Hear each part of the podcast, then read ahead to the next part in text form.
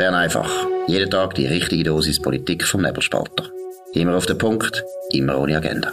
Der Podcast wird gesponsert von Swiss Life, ihrer Partnerin für ein selbstbestimmtes Leben. Ja, das ist die Ausgabe vom 24. November 2022 mit dem Dominik Feusi, Markus Somm und der Susanne Brunner. Sie ist Gemeinderätin von der Stadt Zürich und sie ist da unser Gast. Wir reden dann auch noch über ein wichtiges politisches Projekt, das sie hat. Aber zuerst müssen wir jetzt über etwas ganz anderes reden. Und zwar über ein Geschenkabo, wo ihr jetzt, ich meine, Weihnachten kommt immer näher.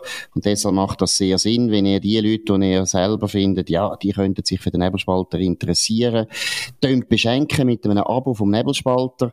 Bern einfach ist unser absolutes Paradepferd. Wir haben über 100, jetzt sind wir wirklich bei 170.000 Abonnenten. Das ist fantastisch fantastisch. Deshalb sind wir wahnsinnig froh, wenn ihr den Nebelspalter noch weiter unterstützt und eben zum Beispiel das Geschenkabo verschenkt. Und das Geschenkabo, einerseits habt ihr dort einen Rabatt. Zweitens geht es darum, dass ihr wirklich mal könnt gesunden Menschenverstand verschenken An Weihnachten ist das umso mehr gefragt. Was natürlich auch dazu ist, als typisch oder wichtiges Goodie, der Dominik und ich tun das Gouvert, wo ihr dann könnt verschenken, tun wir also handsignieren, wirklich mit der eigenen Hand. Das ist nicht irgendwie eine Kopie oder irgendein Assistent, der das macht. Nein, wir tun das selber unterschreiben. Zustellung kommt dann per Post. Ihr könnt aber auch sagen, sollen wir es gerade direkt dem schicken, wo ihr wollt beschenken oder wollt ihr es selber übergeben? Das ist natürlich auch klar. Einlösung ist nachher ganz einfach. Und wie gesagt, ihr könnt es lösen auf www.nebelspalter.ch slash Geschenkabo. Das ist wichtig. Ich muss wiederholen. www.nebelspalter.ch Schrägstrich Geschenkabo und dann könnt ihr das aufrufen und könnt das verschenken. Würde uns sehr freuen und sicher, und da bin ich absolut überzeugt, eure guten Freunde, Bekannten oder sonst wichtige Leute in eurer Familie haben sicher eine riesen Freude und ihr könnt uns unterstützen. Gut, jetzt Thema, das wir heute haben. Das eine ist, wir haben es gestern schon ein bisschen angesprochen, Europa ist wieder ein Thema gewesen im Bundesrat. Wir können da noch eine zweite Einschätzung bringen. Dann natürlich müssen wir auch auf Katar eingehen. Die Schweiz hat gute Nachrichten äh, können empfangen aus Katar. Die Schweiz hat gewonnen. Denn, und ich habe es schon erwähnt, Susanne Brunner ist unter anderem da wegen ihrer Initiative, wo sie dort vorstellen und wir ein bisschen diskutieren. Tschüss, Genderstern. Die Initiative hat einen Namen, wo fast jeder Mensch versteht. Und zum Schluss reden wir noch über den Manimatter. Gut, also Susanne, erstens einmal willkommen da in dieser absolut elitären Runde. Viele Leute haben gesagt, ich muss mich ein bisschen mäßigen, was die Sprache betrifft. Susanne hat es auch gesagt, die Mutter von der Susanne Brunner hat auch gefunden, der Sohn wird langsam ein bisschen ausfällig. Also ich tue mich jetzt heute total zurückhalten. Nein, ich muss sagen, ab und zu geht mir irgendwie, gehen mir die Ross durch und das ist nicht gut. Die Ross müssen zügelt werden. Wir gehen jetzt auf den Bundesrat los und zwar seriös und absolut nicht ausfällig. Dominik, was sind da die Einzelheiten? Was muss man neu wissen über unsere ewigen Verhandlungen mit Brüssel? Ja, es ist interessant, wie das jetzt in den Medien verarbeitet wird, der Entscheid vom Mittwoch, dass man also nicht irgendwie gerade jetzt sofort anfängt zu verhandeln, richtige diplomatische Verhandlungen, sondern dass man weiter das macht, wo Verhandlungen vorgelagert ist in der Diplomatie, und zwar immer, das ist ganz normal, sogenannte Sondierungsgespräche. Bei diesen Sondierungsgesprächen tut man herausfinden, wo findet man sich. Ähm, man tut dann am Schluss von so Sondierungsgesprächen in der Regel äh, das festhalten auf einem Papier. Das Papier heißt dann absurderweise Non-Paper, äh, wie wenn es nicht auf Papier wäre, aber es ist auf Papier. Das hat es auch 2013 gegeben und es ist das letzte Mal eben, hat man die grossen, schwierigen Fragen ausklammert. Die Yves Rossier, Staatssekretär, hat da über gewisse Sachen nicht reden Man hat sich nicht festgelegt, zum Beispiel auf den Streitbeilegungsmechanismus und das ist ja dann genau das Problem geworden. Und darum äh, tut man jetzt halt weiter sondieren und nicht, wie es die EU EU-Turbos in der Schweiz gefordert haben, da mit gestrecktem Galopp in Verhandlungen gehen, sondern man tut weiter daran arbeiten. Und interessant ist zum Beispiel ein Beitrag in den Tamedia-Zeitungen vom Stefan Israel aus Brüssel, einem Spezialfreund von, glaube ich, uns beiden, wo jetzt sagt, Brüssel will es diesmal schwarz auf weiß. Man will also nicht verhandeln, sondern man will zuerst einmal das alles in einer gemeinsamen Erklärung festhalten, wenn man denn so weit ist. Und lustig ist, dass die gleichen Euro-Turbos bis vorgestern noch gesagt haben, Brüssel will unbedingt verhandeln, oder? Und das, obwohl eigentlich alle im Umzug gewusst haben, dass bis jetzt noch nichts, keine einzige schriftliche Zusicherung vorliegt von der EU, dass sie irgendwie der Schweiz im Vergleich zum Rahmenabkommen bei diesen strittigen Punkten entgegenkommen. Aber plötzlich ist alles anders. Genau, also absolut, das ist klar. Die EU hat sich eigentlich praktisch nicht bewegt bis jetzt. Das ist ein bisschen Spiegelfechten. Lustig ist, dass man auch merkt, eben, du hast den Stefan Israel erwähnt, wir können auch unseren anderen äh, Spezialist für Europhilie äh, erwähnen, den Tobias Gaffaffer von der Zürich Zeitung. Und auch dort steht drin, ja, der wird äh, Brüssel will jetzt sicherstellen, dass sie nicht wieder, wieder am Tisch sitzen und mehr plötzlich aufstehen. Auch das eine völlig äh, typische europhile Interpretation. Stimmt ja, überhaupt nicht. Das ist gerade umgekehrt gewesen. Äh, irgendwann haben die EU einfach gesagt, wir können nicht mehr weiter verhandeln. Wir, wir, rücken, wir rücken nicht ab, oder? Wir sind absolut unbeweglich. Das ist eigentlich der Abbruch von den Verhandlungen und nicht umgekehrt. Gut. Jetzt, Susanne, du bist Gemeinderätin in der Stadt Zürich für die SVP, aber selbstverständlich auch in allen anderen nationalen und internationalen Fragen bewandert.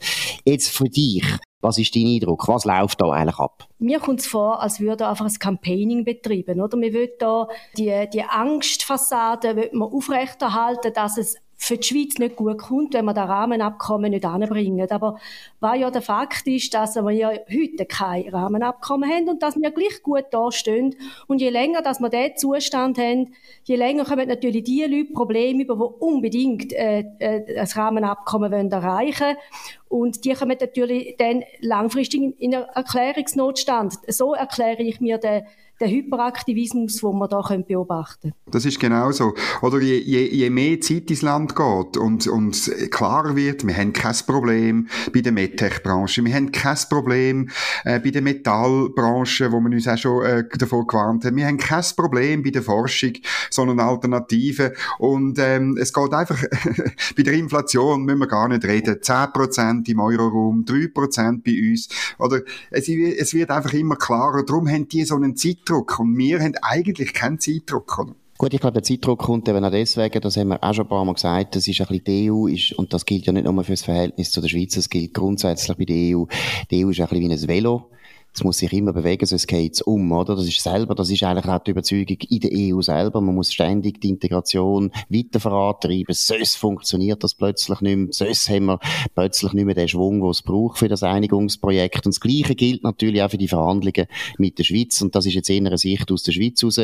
Die Leute, die unbedingt mehr Integration wollen, also unsere lieben Freunde von der Euroturbo-Fraktion, die wissen ganz genau, wenn es mal ein Zeitchen lang kein Gespräch mehr gibt, dann ist nicht nur das der Fall, was ihr geschildert habt, eben, dass man merkt, ja, es ist nicht so schlimm, sondern man verliert da wieder Faden und es gibt immer weniger Leute in der Schweiz, die eigentlich das Gefühl haben, ja, wir können da noch etwas rausholen, verhandeln bringt etwas, oder? Man muss natürlich den Leuten immer ein bisschen vorspielen, verhandeln bringt doch etwas, verhandeln ist gut, wir müssen im Gespräch bleiben, weil wenn wir nicht mehr im Gespräch sind, dann wird es ganz, ganz schlimm und das ist natürlich nicht unbedingt der Fall, weil, sind wir ehrlich, ich meine, die Kontakte von der Schweiz sind so eng mit der EU, äh, Bundesräte, Chefbeamte und so weiter, haben sowieso immer zu tun mit der EU oder mit EU-Ländern, dass die Gefahr besteht gar nicht.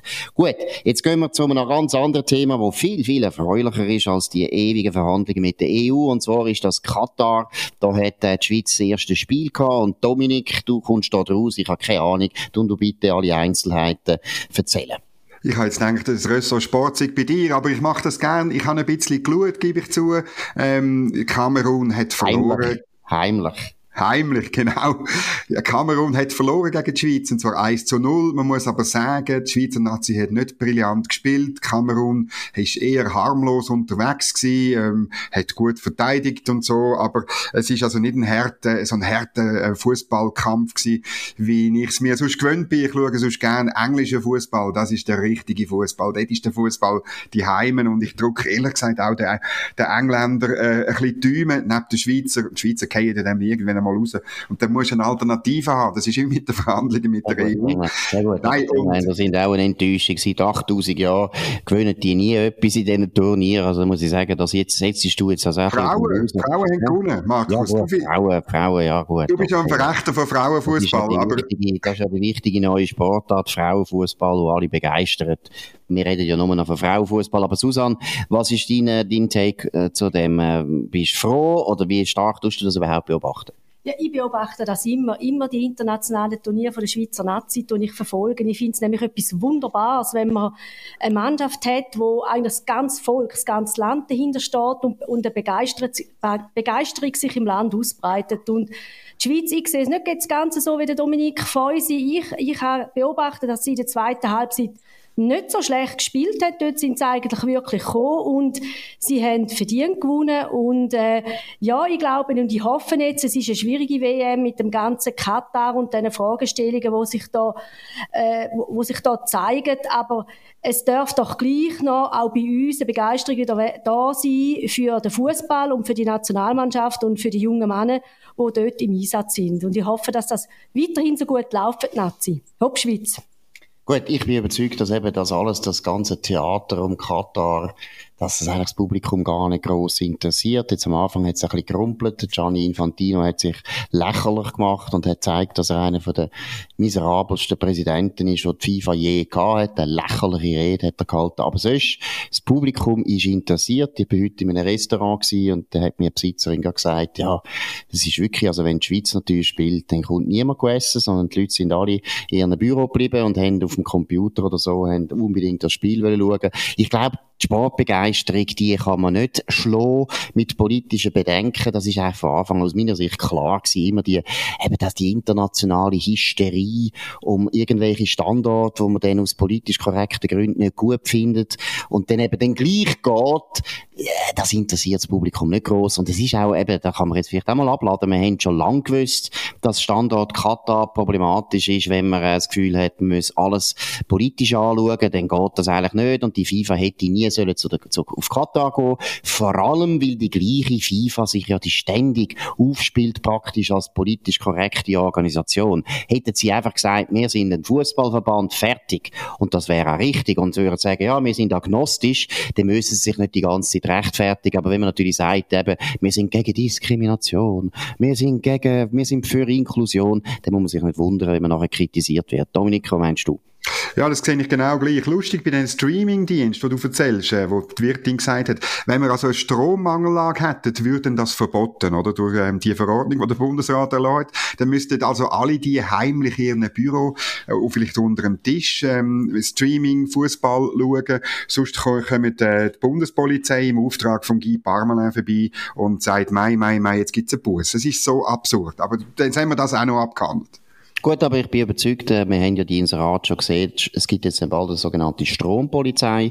Die Strompolizei, also da werden 3000 äh, Polizisten werden eingestellt, vornehmlich aus Deutschland, weil die Deutschen können so Sachen viel besser, die können das gut kontrollieren, die können dann bei uns schauen, ob wir live streamen oder ob wir eben Netflix schauen und so weiter.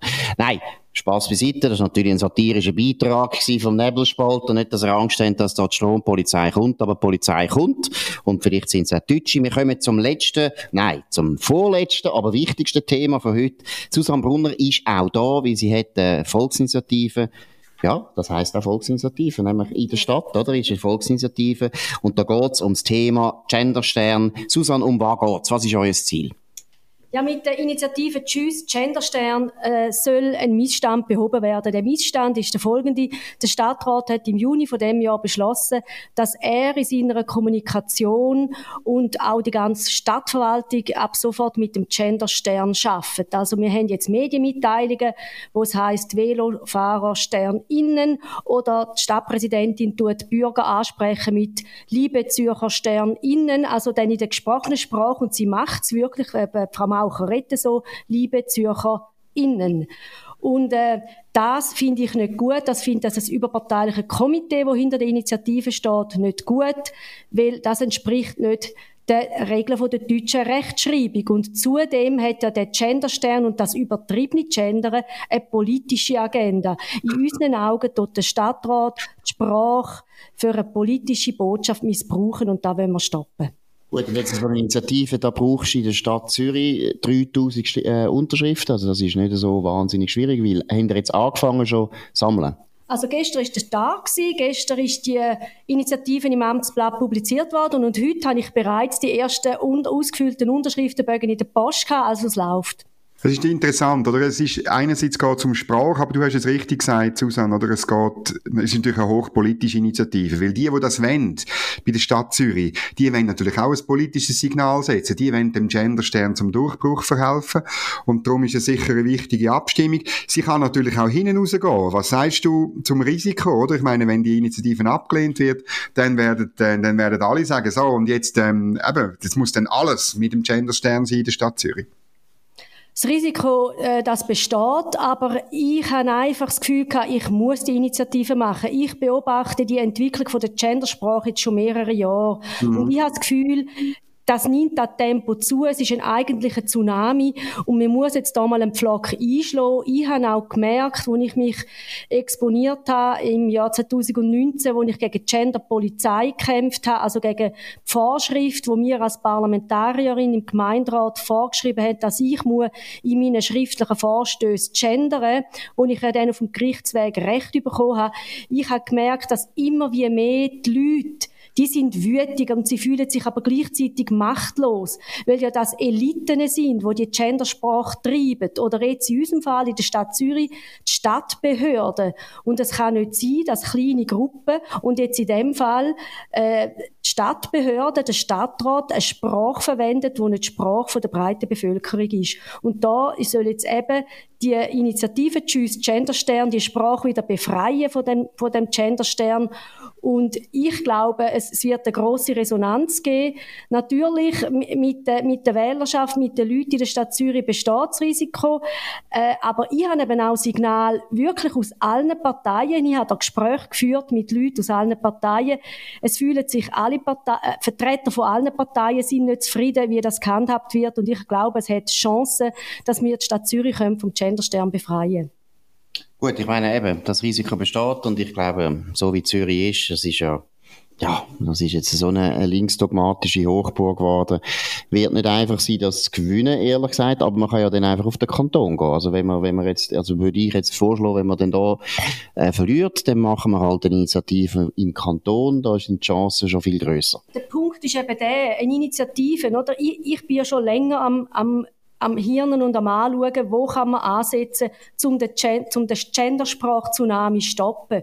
Und man kann eben nur dort eingreifen, wo es ein konkretes Reglement gibt. Weil man darf ja, sonst grundsätzlich soll man ja die Sprache nicht in Gesetz und Verordnung regeln, weil die Sprache ist ja einem natürlichen Wandel unterworfen. Mhm. Und wir können erst angreifen, wenn es nein ein konkretes Sprachreglement gibt. Und da haben wir jetzt eben hier in der Stadt Zürich, im, auf, auf Ebene vom, kan vom Kanton Zürich äh, kenne ich das nicht geschweige denn auf Ebene vom Bund. Oder wir haben jetzt auch äh, viele Leute geschrieben, da wäre aber viel besser, man soll es gerade auf nationaler Ebene machen. Geht in meinen Augen nicht, solange es dort nicht eine Regelung gibt, die vorschreibt, dass beispielsweise die Bundesverwaltung soll den Genderstern anwenden. Und dort haben wir ja noch eine vernünftige Lösung. Die Bundeskanzlei hat sich ja genau anders geäussert. Bundeskanzlei hat gesagt, wir wenden den, den Genderstern nicht an, genau gleich wie nicht der, nicht der Doppelpunkt innerhalb der Wörter oder der Unterstrich. Im Komitee ist auch, sind auch Leute von der Mitte, von den Grünliberalen, von der SP, aber niemand von der FDP. Hast du niemand gefunden? Von, ist ein bisschen komisch, weil es gibt ja in Zürich auch äh, vernünftige Freisinnige, oder nicht? Das gibt's durchaus, ja. Ich habe mit allen Parteien geredet und im Komitee äh, habe ich die Vereine können, die haben wollen mitmachen und die, die nicht haben wollen mitmachen, ja, die sind jetzt nicht dabei. Also auf Deutsch gesagt, die FDP hat nicht wollen mitmachen. Gut, das ist äh, wieder eine interessante Information. Die Höseler mhm. Partei, würde ich da sagen, das ist unglaublich. Und ich bin an sich auch überzeugt, dass das etwas ist, was sehr, sehr unpopulär ist. Aber wie gesagt, Zürich weiss man langsam nie mehr. Da kommt sehr viel Zeug durch, wo man das Gefühl hat, Heimatsterne kann nicht sein. Aber grundsätzlich ist natürlich absolut wichtig, dass wir endlich mal darüber abstimmen können, weil das ist der Punkt, oder? Dass, dass da eine kleine Minderheit einfach allen anderen etwas äh, auferlegt. Und wir müssen uns da äh, auch mal können äußern ob wir das überhaupt wollen oder nicht. Und von dem her ist es sicher eine sehr gute Idee. Vielleicht wäre es besser gewesen, man hätte die Initiative im Kanton Schweiz gemacht oder so, wäre vielleicht einfacher gewesen zum Gewinnen. Aber gut, kann man nicht machen. Gut, jetzt kommen wir noch zum letzten Thema, Mani Matter. Mani Matter, einer den grossen Liedermacher, vielleicht auch Dichter, wo die Schweiz je hatte, ist genau vor 50 Jahren gestorben. Dominik, deine Beziehung zum Mani Matter? Ja, ich, ich, natürlich haben wir das alles gesungen und so. Und ich muss sagen, ich hatte dann einmal eine Erleuchtung gehabt. Ich habe mal seine Sudelheft gelesen. Das sind so die, die kurzen Notizen, die er so nebenbei gemacht hat. Und dann ist mir so ein bisschen wie Schuppen von den Augen gefallen. Und das ist mir jetzt in diesen Tagen wieder aufgefallen. Oder wie so ein bisschen das linksgrüne Schüstermilieu hat der Mani Matter komplett pachtet für sich. Und zwar auch im politischen Sinn. Ähm, es geht nur, es, man tut ihn wirklich vereinnahmen. Der ist seit 50 Jahren tot kann sich nicht wehren. Ähm, und, und wenn man seine Sudelheft gelesen hat, oder, dann ist es interessant, wie er dort sehr staatskritisch ist, obwohl er ja Staatsangestellter war, ähm, wie er, wie er die Freiheit, die individuelle Freiheit lobt und, und für gefördert anschaut. Ähm, darum ist für mich der Manimatter wie seither ein bisschen ein Symbol für, äh, wie linksgrün eigentlich die, die gesunde schweizerische Kultur, Manimatter ist auch irgendwo durch einen Patriot, könnte man sagen, mit vielen, mit vielen seinen Text, wie, wie, wie man ihn einfach kapert hat letztlich. Und das hat man ja mit grossen und breiten Teil von der Kultur eigentlich gemacht. Absolut. Und das Interessante beim Animator finde ich schon, er ist ja so ein ganz ein früher bürgerlicher Dissident, oder? Das muss man sagen. Er hat eben, mhm. einerseits, da hast du recht, staatskritisch auf jeden Fall, aber gleichzeitig eben, er ist natürlich ein Kritiker gewesen, ein bisschen von dieser bürgerlichen Betonschweiz, die es damals noch gegeben hat, wo man äh, vielleicht teilweise eher muss vermissen. Das ist nämlich gar keine so schlechte Schweiz gewesen, die bürgerliche Schweiz. Aber natürlich eben auch ähnlich wie das heutige linke Establishment verhockt, teilweise genau. un unkreativ, langweilig, autor autoritär und eben vor allem absolut verwöhnt und saturiert und dort ist der Manimatter angetreten und hat denen auf eine sehr feine Art, oder? Das finde ich ja schon speziell am Manimatter. Manimatter ist ja überhaupt nie eigentlich aggressiv. Er kritisiert unglaublich fein und, und eigentlich immer so, ja, ironisch und sehr liebenswürdig tut er kritisieren, so dass die Leute immer noch ein bisschen lachen ich glaube, das ist auch eine Tradition, wo der Nebelspalter, wenn man schaut, dass das alte Magazin Nebelspalter immer dafür gestanden ist. Und ich glaube, das ist schon sehr etwas Schweizerisches auch, oder? Der Schweizer Humor hat immer ein bisschen etwas gehabt von so, ja, excuse, wir finden es im Fall auch noch lustig oder? Einfach nicht so, äh, äh, nicht ein harter Humor, sondern immer ein bisschen ein liebenswerter Humor und was eben angeschlossen da, was du gesagt hast, heute wäre wahrscheinlich der Manimatter eher der, wo wir kritisieren, dass Schauspielhaus Zürich eben findet, People of Color müssen jetzt ums Verrecken um auftreten, oder? Und selber sind Regisseure und Direktoren alles alte, weisse Männer, die dann sich da können gut tarnen, meistens noch Deutsche, die sich sehr gut können tarnen dann. Da würde Mani Matter wahrscheinlich eher auf der anderen Seite stehen. Auch die ganze Cancel Culture ist fast nicht zu vereinbaren mit seinen Liedern. Wenn man die Texte anschaut, die wären heute zum grossen Teil politisch äh, nicht mehr tragbar. Eskimo geht nicht, kann man nicht mehr sagen.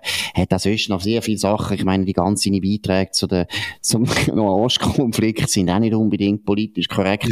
Also, der Mani Matter käme die heute eher unter Druck. In dem Sinn kann er froh sein, dass er das nicht mehr mit muss erleben. Aber jetzt einmal ernsthaft, das ist natürlich ein ganz ein grosser, grosser Autor. Also, finde, wenn, wenn man die, wenn man die Texte anschaut, oder, auch wie er dort reimen, auch das Reimen ist ja bei ihm etwas, wo er, wo er eigentlich sehr witzig reimt, eben teilweise extra, extra ein bisschen absurde Reim, oder? Mit dem Eskimo zum Beispiel, oder, oder mit dem Eisbär. Also, unglaublich lustig, schon nur formal sehr lustig, aber wirklich ein grosser Autor. Es gibt nicht so viele solche grosse Autoren. Susan, was ist deine, deine Beziehung? Ja, so gut kenne ich den Manimator nicht, der vor 50 Jahren gestorben ist. Für da bin ich jetzt, kann ich das schön sagen, noch, noch fast ein bisschen zu jung. Ähm, ich, ja. äh, wenn ich im Kopf einmal, wenn ich im Kopf habe, ist da mit dem Zündhölzli, wo es so spannend ist, weil es immer weitergeht. Aber sonst muss ich sagen, ich bin auch in der Ostschweiz aufgewachsen und ist man vielleicht nicht ganz so nah dran am Manimatter, wie wenn man vielleicht ein bisschen mehr westlich äh, seine Kindheit verbracht hat. Das kann sein, wobei, also Baden ist also auch nicht so wahnsinnig im Westen und trotzdem Manimatta eine riesige Figur gewesen. Gut, wir haben Manimatta viel in der Pfadi gesungen, das ist eben sehr wichtig gewesen, haben wir auch immer gern gemacht. Gut, das ist es von Bern einfach heute äh, mit dem Thema Manimatta zum Schluss, was natürlich zu Bern einfach passt. Ein grosser, grosser Berner Beamter, das muss man jetzt auch mal deutlich sagen, ein Berner Beamter, wo wir da wirklich als einer der kreativsten Beamten von allen Zeiten loben. Bern einfach gibt's wieder morgen zur gleichen Zeit auf dem gleichen Kanal. Ihr könnt uns abonnieren auf nebelspalter.ch. Ihr könnt uns jetzt auch verschenken. Das haben wir vorher schon angesprochen am Anfang. Noch einmal www.nebelspalter.ch Schrägstrich Geschenkabo und dann könnt ihr, wer immer ihr findet, könnt ihr ein bisschen gesunden Menschenverstand, liberalen Menschenverstand à Nebelspalter brauchen, könnt ihr beschenken mit einem Abo. Das würde uns sehr freuen. Sonst, was gibt's sonst noch zu sagen? Ja, nebenspalter.ch könnt ihr uns abonnieren auf Apple Podcasts oder auf Spotify. Könnt uns weiterempfehlen, könnt uns gut bewerten und wir hören uns wieder morgen. Wir wünschen einen schönen Abend. Das war Bern einfach, immer auf den Punkt, immer ohne Agenda. Gesponsert von Swiss Life, ihrer Partnerin für ein selbstbestimmtes Leben.